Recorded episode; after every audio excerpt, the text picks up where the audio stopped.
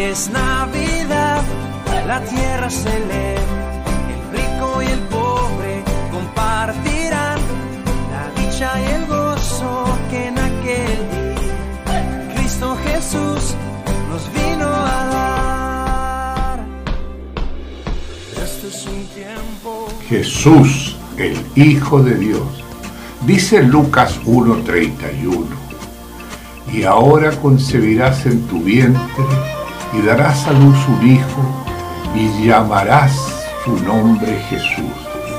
Este será grande y será llamado Hijo del Altísimo, y el Señor Dios le dará el trono de David su padre. Esto está en Lucas 1:31. Qué hermoso lo que hablan los hombres de Dios con respecto al enviado de Dios, al Hijo único. Jesús, el niño humilde y sin embargo el Dios omnipotente, despojado de su gloria y aún glorioso en su debilidad. Grande es el misterio de la piedad su nombre Salvador. Llamará su nombre Jesús. Jesús significa Salvador. Dios al medir la hondura de la necesidad del hombre, solamente pudo suplir aquella necesidad mediante el don de su Hijo único. Pero ¿cómo? Como Salvador. Porque él salva. Él salva de pecado. Salva del pecado poniéndose entre el pecador y su culpa. Porque eso es lo que hace Jesús. Él se pone entre el pecador y la culpa del pecado para expiar ese pecado. Dice la palabra en Lucas 4:38.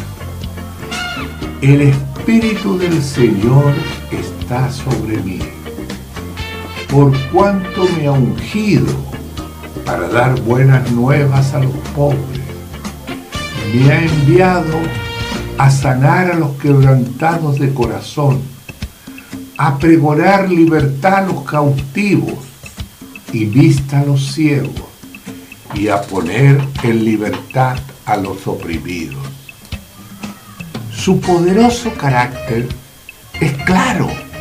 Él será grande, grande en cuanto a su origen, llamado el Hijo del Altísimo, porque Isaías 9:6 dice, porque un niño nos he nacido, hijo no es dado y el principado sobre su hombro, y se llamará su nombre admirable, consejero, Dios fuerte, Padre eterno, príncipe de paz.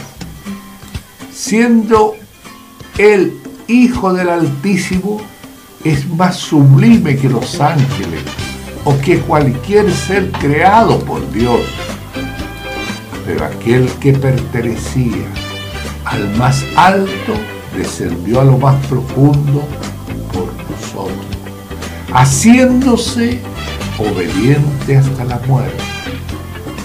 Grande es su amor. Él nos amó hasta tal punto que se dio a sí mismo por nosotros. Siendo Él Hijo del Altísimo, su amor era del orden más elevado posible. Mirad qué amor. Primera de Juan 4.10 dice, en esto consiste el amor.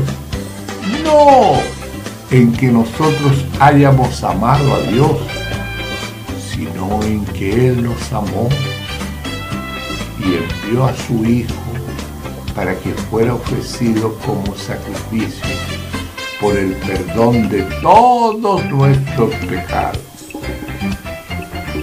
Amor era consistente con la grandeza de su carácter y era más fuerte que la muerte, grande en su poder. El poder de Cristo era el poder de la fe. Él creyó y por ello habló y fue hecho. Nada hay imposible para. Todo poder, dice él, me ha sido dado. Él puede salvar hasta lo último. Y todos los que le tocaron o que él tocó, quedaron perfectamente sanos.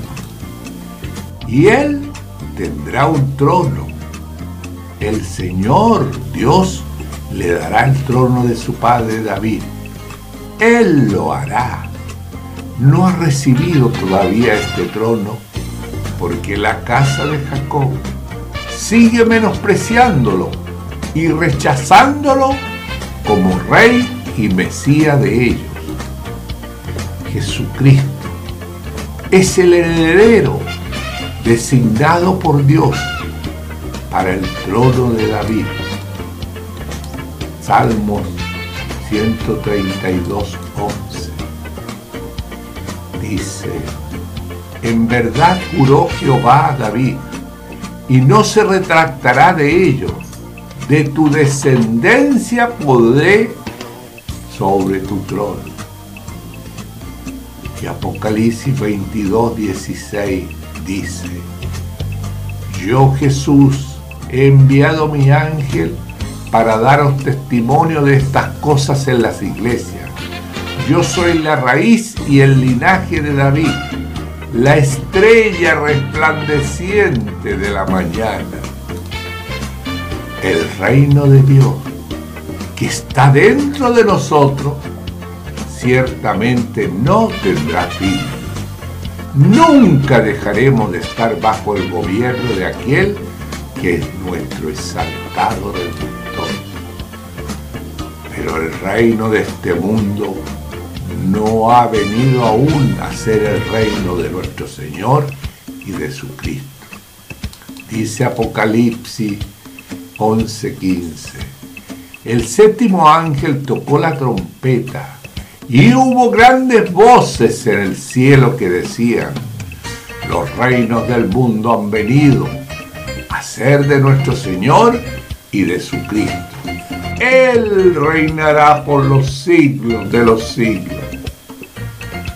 No ha llegado aún el momento en que el bendito y único soberano, el Rey de Reyes y Señor de Señores, reinará sobre todo bendito para siempre. Y no puede llegar estos tiempos hasta la aparición de nuestro Señor Jesucristo. Dice la palabra en primera Timoteo 6:14, que guardes el mandamiento sin mácula ni reprensión hasta la aparición de nuestro Señor Jesucristo, la cual su tiempo mostrará el bienaventurado y solo soberano, Rey de Reyes y Señor de señores, el único que tiene inmortalidad, que habita en luz inaccesible, a quien ninguno de los hombres ha visto ni puede ver, el cual sea la honra y el imperio sempiterno, y en esta Navidad recordamos al Hijo de Dios, a nuestro Señor Jesucristo, a Él recordamos su nacimiento. La tierra se lee, el rico y el pobre compartirán la dicha y el gozo que en aquel día Cristo Jesús